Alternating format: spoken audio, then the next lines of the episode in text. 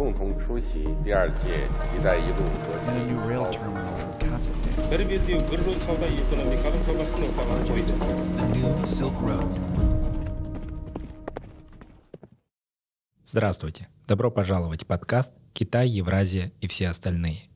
Подкаст о поясе пути, больших играх и другой геополитике. Я ведущий Руслан Изимов.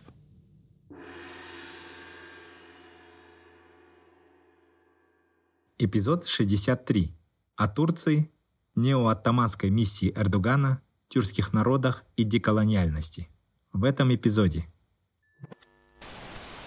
Эрдоган выстроил систему, которая очень похожа на систему, которая существует у нас в постсоветском пространстве, где существует президент, который обеспечивает определенным кругам доступ к ресурсам. Эрдоган очень долгое время практиковал политику так называемого неооттоманизма. Да? То есть это попытка возродить влияние Турции на бывшие имперские так называемые колонии э, Оттоманской империи или Османской империи по-русски. Турция не будет с большим вниманием относиться к деколониальности тюркских народов в России, но Турция будет достаточно внимательно относиться к деколонизации уже независимых государств Центральной Азии. Заходит колонизатор, и он говорит, что вот я имею возможность, там, или у меня такая самая развитая культура, у меня самые развитые технологии, самая развитая религия, язык и тому подобное, а вы являетесь именно тем меньшинством, которое просто я вам разрешаю жить у себя на земле. Президентские и парламентские выборы в Турции, назначенные на май, обещают быть конкурентными, а их результаты непредсказуемыми.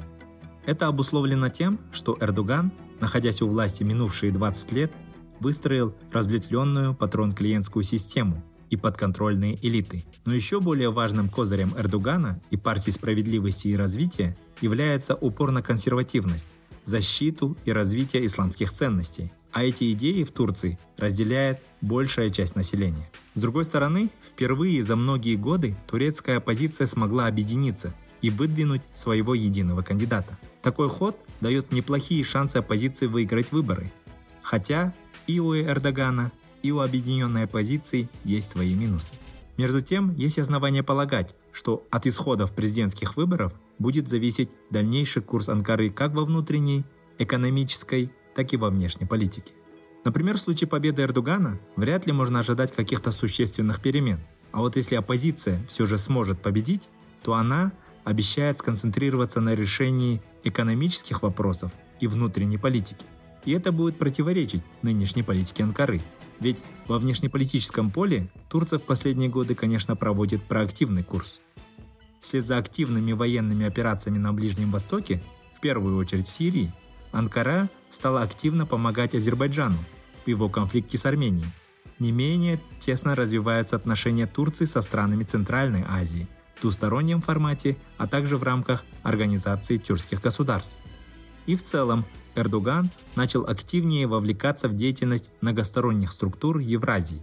Параллельно с этим Турция становится неким маяком деколониальной риторики в независимых странах Центральной Азии. К ней обращаются за поддержкой языка, культурных связей и развития единых исторических нарративов, то, что называется пантюркизмом. Тем не менее, Турция не участвует в обсуждении деколониальности тюркских народов в самой России – это слишком чувствительная тема для бывшей империи. Но разговор о культурном вымывании, которое испытали страны Центральной Азии во время существования Советского Союза, действительно важен. Как говорит наш спикер, сегодняшний деколониальный дискурс ценен тем, что мы переоцениваем советскую историю как историю поселенческого колониализма и понимаем масштаб культурного стирания наравне с другими трагедиями того времени. С нами сегодня беседует исследовательница из Турции, доцент Ближневосточного университета Северного Кипра Асель Тутумлу.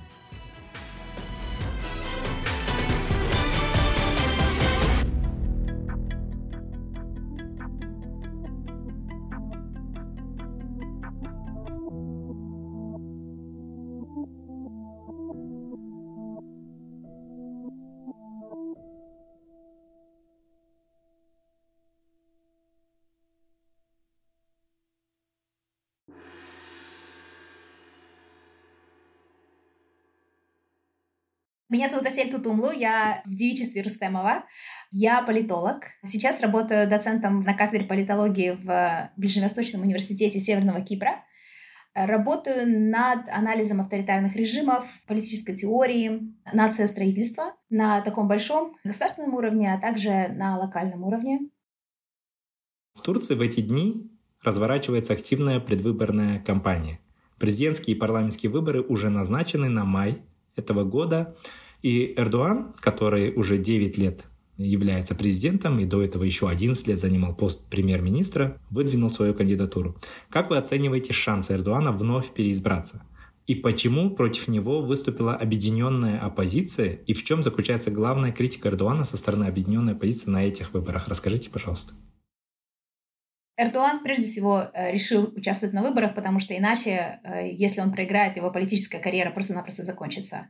В стране э, за его правление произошло очень много изменений, которые не совсем были конституционны, и поэтому большое количество людей видит то, что определенные группы сместились, а в особенности элит, экономических элит, они сместились и пришли новые люди, которые достаточно тесно связаны с Эрдуаном и его семьей.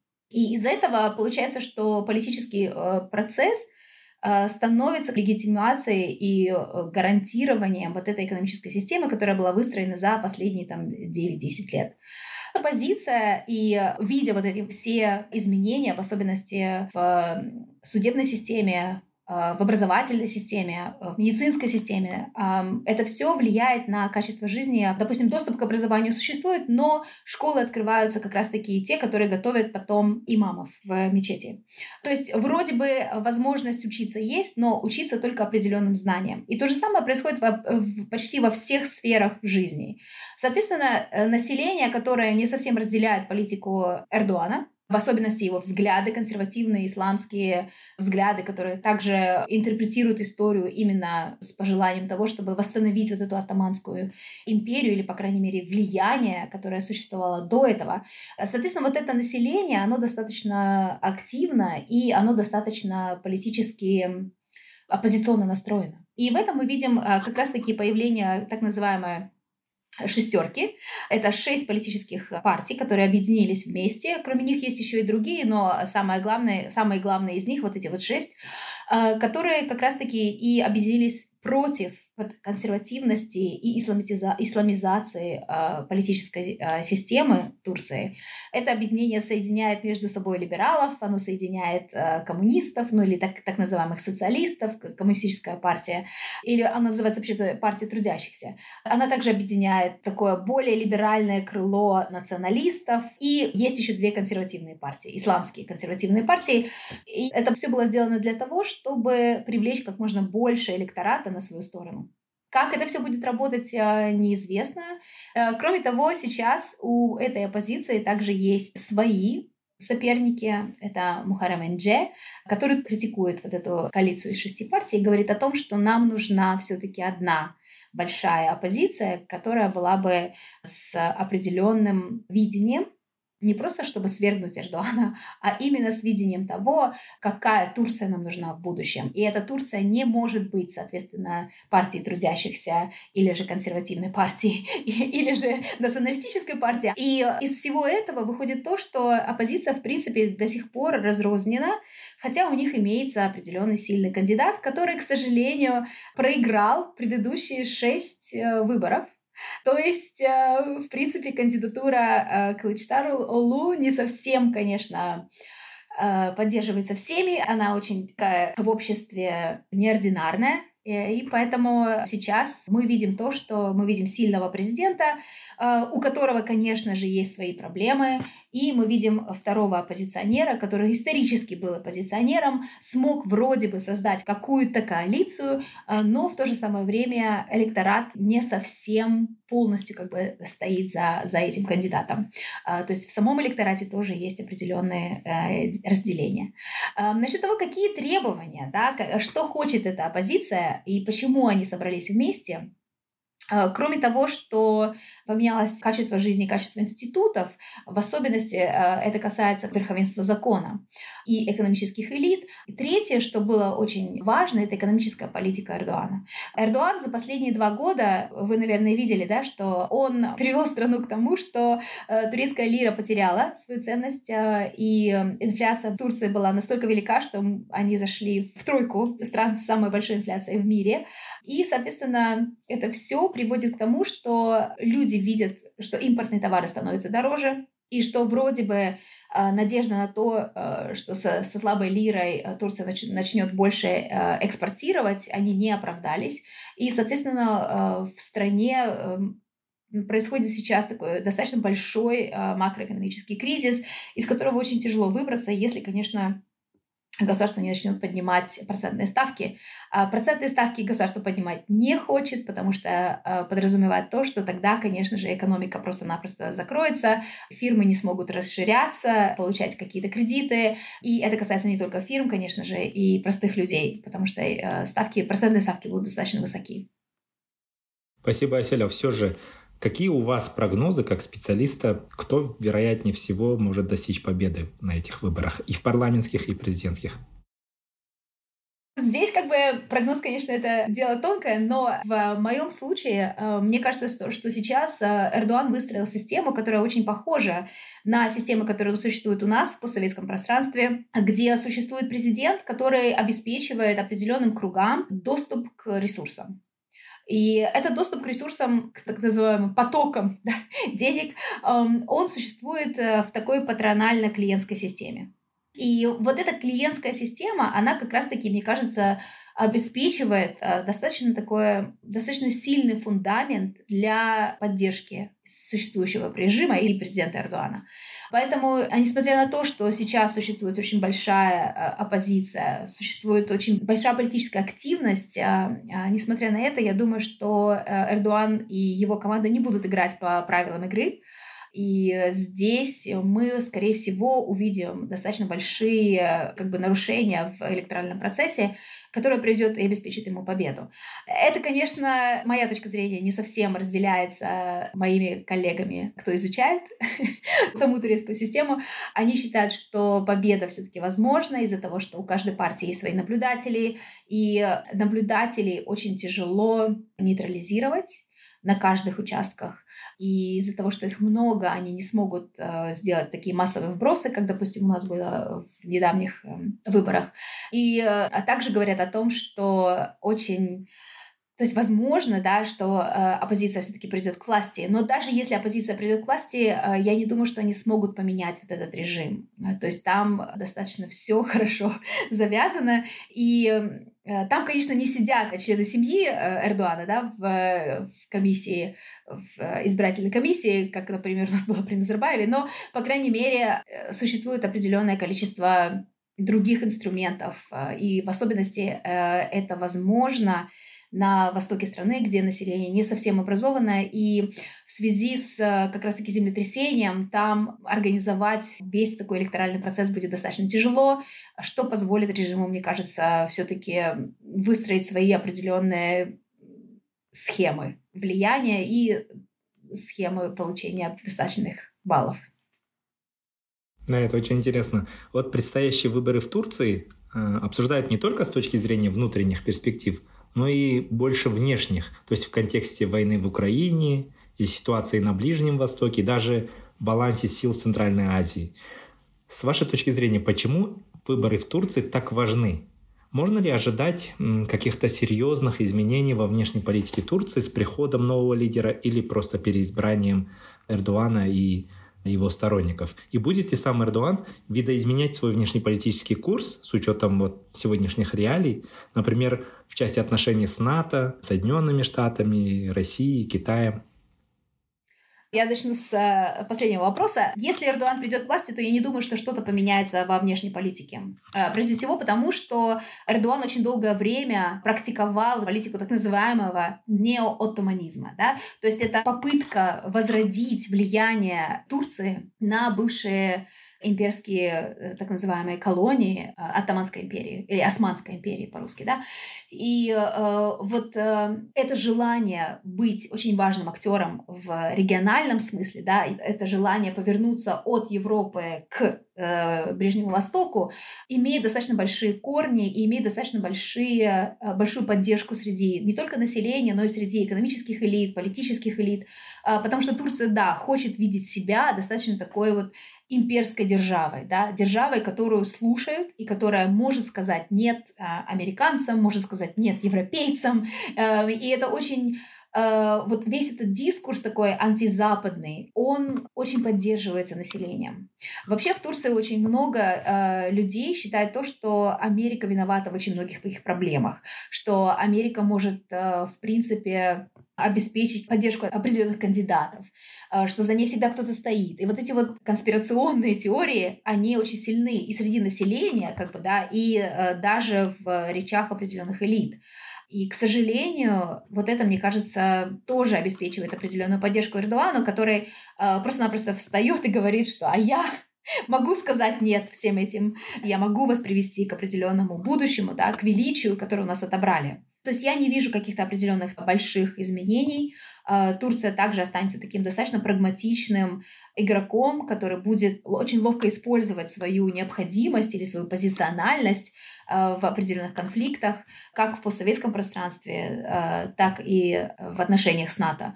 Если же придет оппозиция, и в этом случае мы будем говорить о как раз-таки оппозиции, которая идет от партии ДЖХП, это Клычцерлу, то он уже с самого начала проводил такую риторику полунационалистскую, да, полулиберальную. То есть он уже говорил о том, что э, очень много проблем возникает в э, Турции из-за того, что Турция приняла 4 миллиона сирийских беженцев. И уже сейчас мы ожидаем то, что в случае его победы статус беженцев э, будет меняться, то есть они не смогут продолжать э, здесь э, жить определенное количество лет, им необходимо будет либо менять свой статус, либо интегрироваться, либо покидать территории. Это одно. А, также Клычтарулу уже выступил с тем, что внутренняя политика будет его э, самым большим фокусом, и, соответственно, он собирается не тратить так называемые ресурсы, деньги и тому подобное на какие-то определенные внешнеполитические, не обязательно интеграцию, но внешнюю политику, которая бы тратила бы ресурсы Турции. То есть это будет э, более закрытая страна, это будет э, страна, где оппозиция попытается навести так называемый порядок, э, прежде чем они начнут, в принципе, выходить в какие-то определенные международные рамки. А как, по-вашему, изменилась роль Турции в Центральной Азии при Эрдогане? Вы сегодня рассказывали о том, что Эрдоган проводил или проводит так называемую нео-оттаманскую да, курс, нео-оттаманскую такую стратегию. В чем она заключается применительно к тюркскому миру?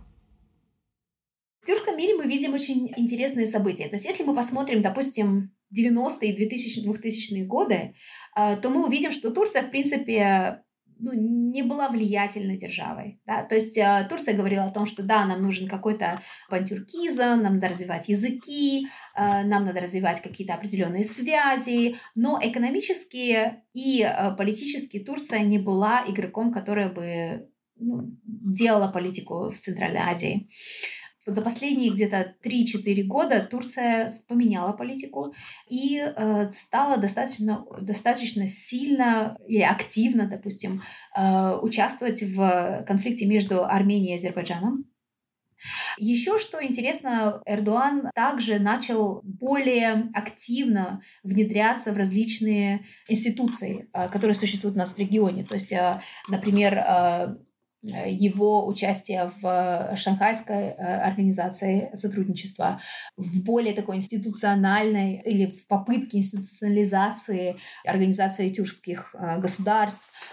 Все это ведет к тому, что создается какая-то определенная платформа или определенный фундамент для того, чтобы развивать дальнейшее, дальше развивать эти отношения. И поэтому это очень интересно, что сейчас эти организации как раз-таки получают достаточно большое количество заявок на функции, которые до этого не существовали. То есть мы видим, что если до этого организации в принципе только занимались культурными связями, занимались там возобновлением каких-то определенных исторических нарративов, э, занимались тем, э, что организовывали э, программы по обмену и тому подобное, то сейчас мы видим, что добавляются функции экономические, добавляются функции по инфраструктуре, добавляются функции по каким-то военным и даже по безопасности. Мы знаем, что Эрдоган каждый раз приезжая в Центральную Азию, говорит о том, что он гарантирует да, территориальную э, суверенитет и территориальную целостность э, всех тюркских государств. Э, то есть это, явля... А, это опять-таки показывает то, что Турция хочет быть достаточно большим и весомым актером в Центральной Азии. Насколько это у нее получится, это другой вопрос, но, по крайней мере, вот сейчас идет такое заложение фундамента, да, которое потенциально может перерасти во что-то более сильное. Спасибо. С войной в Украине сейчас происходит серьезный пересмотр до советского, советского и вот даже постсоветского порядка с новым анализом колониальности внутри бывшего Советского Союза и внутри даже Российской Федерации. В этом плане сильно усилились голоса внутри России, которые говорят о том, что субъекты федерации, возможно, стремятся к большей автономии. Как в Турции оценивают эти голоса, если учитывать что многие народы в России говорят на тюркском языке и имеют тюркские корни. Те же татары, башкиры, нагайцы и все остальные. Но эта тема, мне кажется, для Турции достаточно чувствительна. Э, и в Турции, мне кажется, вообще пока что не обсуждается деколонизация, и в особенности деколонизация тюркских народов.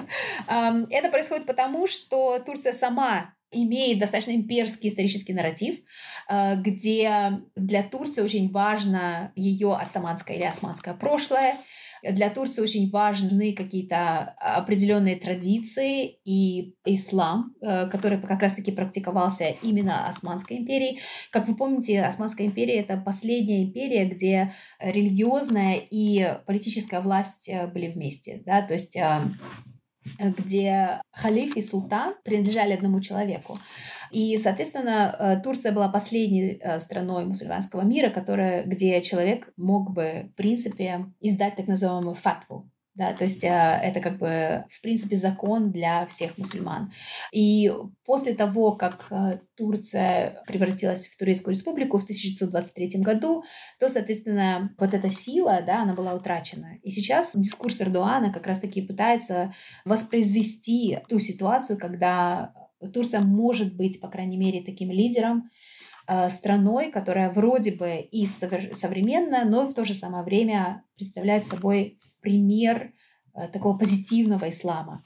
Э, ислам, который позволит этому режиму влиять на другие страны, просто потому что э, исторически у них было это право. И поэтому здесь про деколонизацию, конечно же, в особенности тюркских народов в России, Турции говорить очень тяжело. Если она начнет это говорить, то, соответственно, эм, Российская Федерация и режим Путина будет вспоминать э, о том, что Турция сама э, колонизировала, в принципе, или виновата в колонизации курдов, э, виновата в геноциде армян и тому подобное. То есть у Турции у самой есть достаточно большие такие белые пятна в истории, которые не были переформатированы, да, или как бы переосмыслены современным режимом и, соответственно, до сих пор мешают Турции, в принципе, выступать с достаточно таким большим эмансипационным дискурсом. И поэтому мне кажется, что Турция, скорее всего, не будет оспаривать и вообще заниматься как бы деколонизацией. Или как бы Турция не будет с большим вниманием относиться к деколониальности тюркских народов, в России. Но Турция будет достаточно внимательно относиться к деколонизации уже независимых государств Центральной Азии. Здесь, мне кажется, будет большой такой дискурс, который Турция поддерживает. В особенности это касается такой поддержки языка, поддержки культурных связей и развития исторических нарративов, в которых доминировали бы не российские источники и советский нарратив, да, а именно воспроизводство исторических нарративов общности, пантюркизма, э, величия, которое существовало до присоединения Центральной Азии в Российскую империю. Это возможно. Каково ваше мнение о деколониальности? В одной из ваших работ вы анализируете как раз деколониальность применительно к политическому анализу нашего авторитаризма западными академиками. А можете рассказать об этом поподробнее?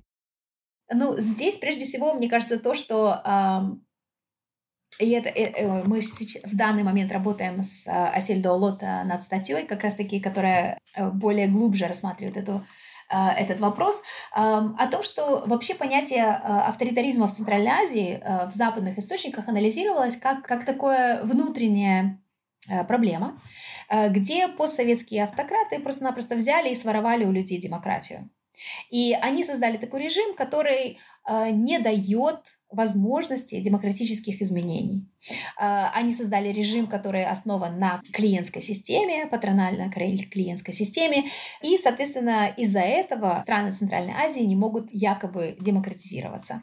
Вот этот дискурс, он очень удобен для Запада. Он удобен для Запада, потому что он создает такое определенное впечатление о Центральной Азии, как о тех отсталых каких-то там э, народах, которые так и не научились демократии и никогда не научатся демократии. И, соответственно, нам необходимо сейчас выделять деньги на то, чтобы обеспечить обеспечить знание, передовое знание о том, как демократизироваться вот этим бывшим советским аппаратчикам, а также людям, чтобы создавать определенное э, гражданское общество, которое бы разделяло вот эти вот либеральные элементы и, и тому подобное. Но вот эта вот система, она достаточно двулична, э, потому что вся наша патрональная клиентская система, она основана на определенной системе интеграции в международную экономику.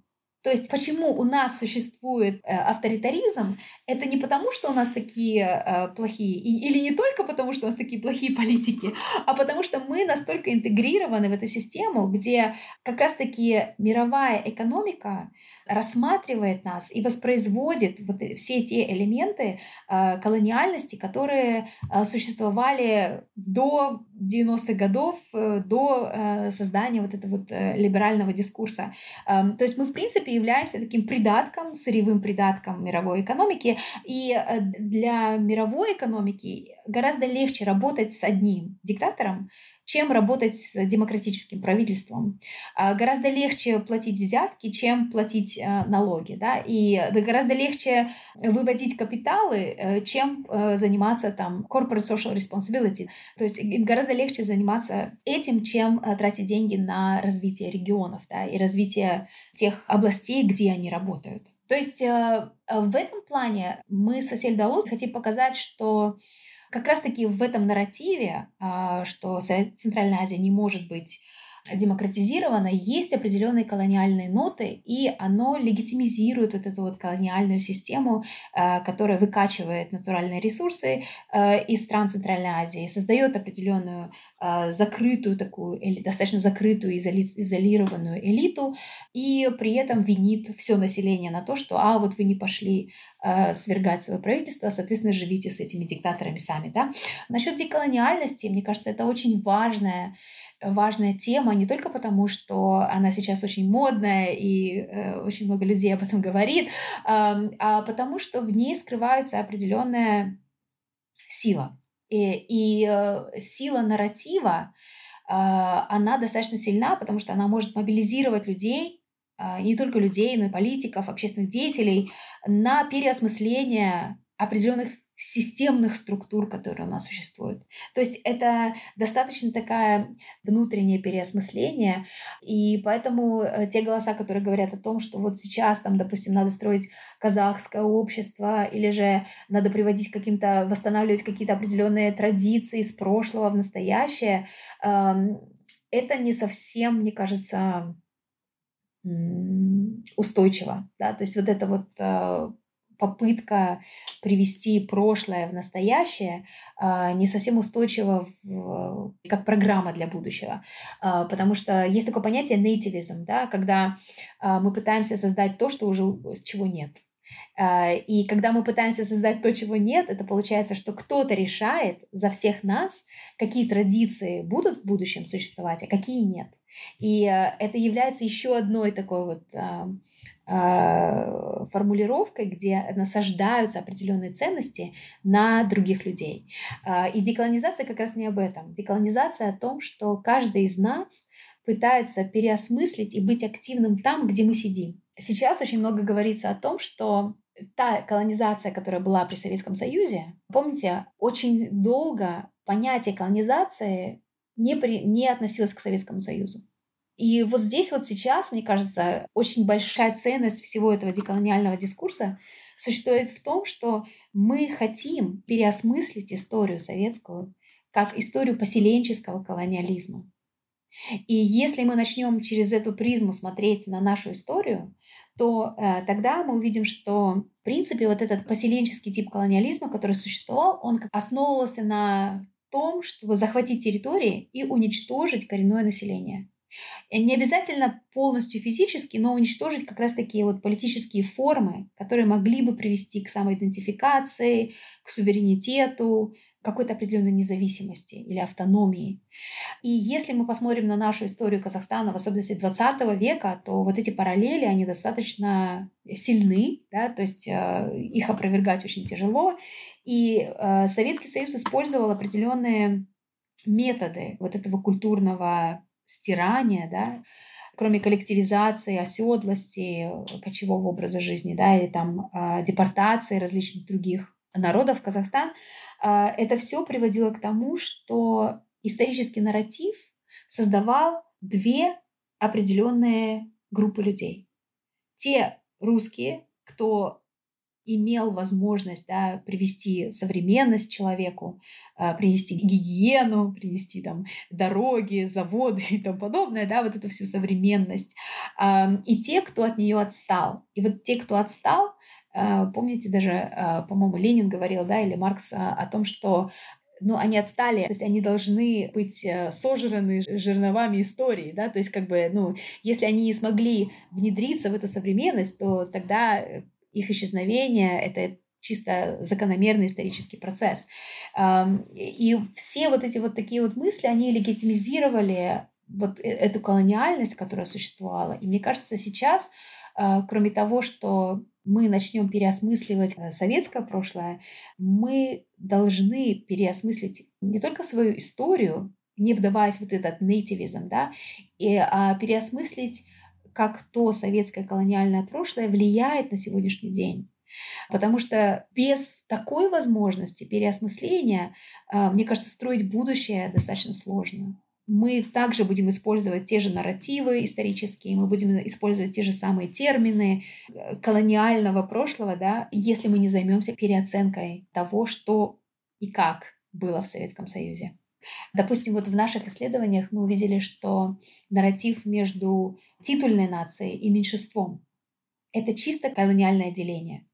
Когда заходит то есть в поселенческом типе колониализма, когда заходит колонизатор, и он говорит, что вот я имею возможность, там, или у меня такая самая развитая культура, у меня самые развитые технологии, самая развитая религия, язык и тому подобное, а вы являетесь именно тем меньшинством, которое просто я вам разрешаю жить у себя на земле.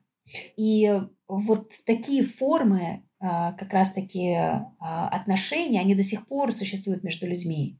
А, когда кто-то принадлежит так называемой титульной нации, а кто-то принадлежит меньшинству, а, хотя мы, в принципе, все граждане одной страны, да, это а, создает, репродуцирует эти вот колониальные отношения, к сожалению. И вместо того, чтобы нам сейчас объединяться, вместо того, чтобы нам вместе создавать какой-то определенный, тот же самый этот новый Казахстан, да, то есть создавать реально какие-то практики, институты, которые бы позволяли нам становиться сильнее, выше, быстрее, мы сейчас очень часто прибегаем к тактике соревновательной тактики, к обвинительной тактике, к тактике того, что вот он виноват, а я нет, или она виновата, а я нет. И вот это, мне кажется, тоже является, должно стать частью деколониальности, которая позволит людям понять, осознать и выявить для себя определенные, определенные стратегии для будущего. Очень любопытные тезисы. С удовольствием почитаю. Уже результат вашего исследования. Достаточно, как вы правильно сказали, это не только популярная тема, это, наверное, просто актуальная, нужная для нас всех тема исследования. И, наконец, Асель, позвольте еще один вопрос. Как вы оцениваете политические изменения в Центральной Азии и приход новых элит? Могут ли эти элиты воспроизводиться в неизменном состоянии? Или все же сменяемость элит обеспечивает какие-то послабления в авторитарном контроле? Вопрос сложный. И он состоит из нескольких частей. То, что мы видим после прошедших выборов, мне кажется, не дает достаточно таких как бы сил для оптимизма, да. Э, то есть э, прошедшие выборы показали, что в принципе э, система останется такой, какой она была. И ожидать какого-то нового Казахстана нам не приходится. Но при этом в среднесрочной перспективе то, что выборы произошли таким образом, они просто наложили так называемую крышку на кипящую кастрюлю, где люди уже осознают о том, что так больше и дальше жить невозможно. И деколониальный дискурс как раз-таки, мне кажется, он олицетворяет вот те изменения, которые произошли в обществе. На сегодняшний день люди и состояние людей, мировоззрение людей настолько поменялось, что э, существующая система, да, она не сможет долго оставаться. И приход элит альтернативных, а, он неизбежен. Конечно же, режим попытается контролировать определенные элиты, контролировать активистов. Мы сейчас видим, что э, в парламенте э, уже существуют три закона, которые достаточно сильно закрутит гайки для любого гражданского общества. Но здесь тогда получается то, что мы, скорее всего, получим арабскую весну. То есть чем больше режим закручивает гайки, тем больше не остается людей, активистов, которые могли бы формировать общественное мнение. И, соответственно, люди просто-напросто выйдут на площади, как мы видели это вот как раз-таки в Кантаре, и э, тогда уже контролировать вот эту толпу будет достаточно тяжело. То есть э, в таком как бы сценарии политического изменения, конечно же, да, могут прийти новые элиты, но не обязательно поменяется экономическая начинка нашей страны. Э, то есть, э, в принципе, новые элиты просто-напросто могут занять место старых. А если у нас появятся и будут какие-то определенные активисты, которые могли бы э, создавать да, или как бы высказывать мнение, разделяемое обществом, и при этом э, участвовать в политическом процессе, то э, тогда политика, конечно, была бы более мирной и э, менее такой сумбурной или хаотичной. У меня персонально было очень много ожиданий от э, выборов, в особенности одномандатников. И э, после того, как э, все прошло, это, конечно, э, э, конечно, все последние ожидания ушли, и из-за этого мне кажется, что режим сам себе копает просто-напросто яму, не давая голосам определенным создавать медленные изменения. То есть участвовать в политике, где изменения бы проходили в определенном таком контролируемом, контролируемом режиме. Э, сейчас получается, что чем больше вы ставите крышку, да, тем больше получается удар и э, волна. И э, мне кажется, Кантар не только повторится, но и будет еще более таким, еще более воинственным, да, или еще более таким насильственным, что ли. К сожалению.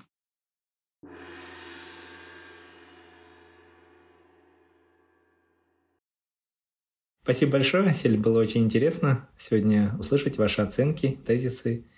С нами была Асель Тутумлу, доцент Ближневосточного университета Северного Кипра. Все эпизоды нашего подкаста вы сможете найти на подкастинговых платформах Apple, Google подкасты, Spotify, Amazon, Яндекс.Музыка и другие. На сайте Каан мы также размещаем текстовой транскрипт каждого эпизода – и полезные ссылки на отчеты, доклады, книги и биографии наших спикеров. Спасибо за внимание.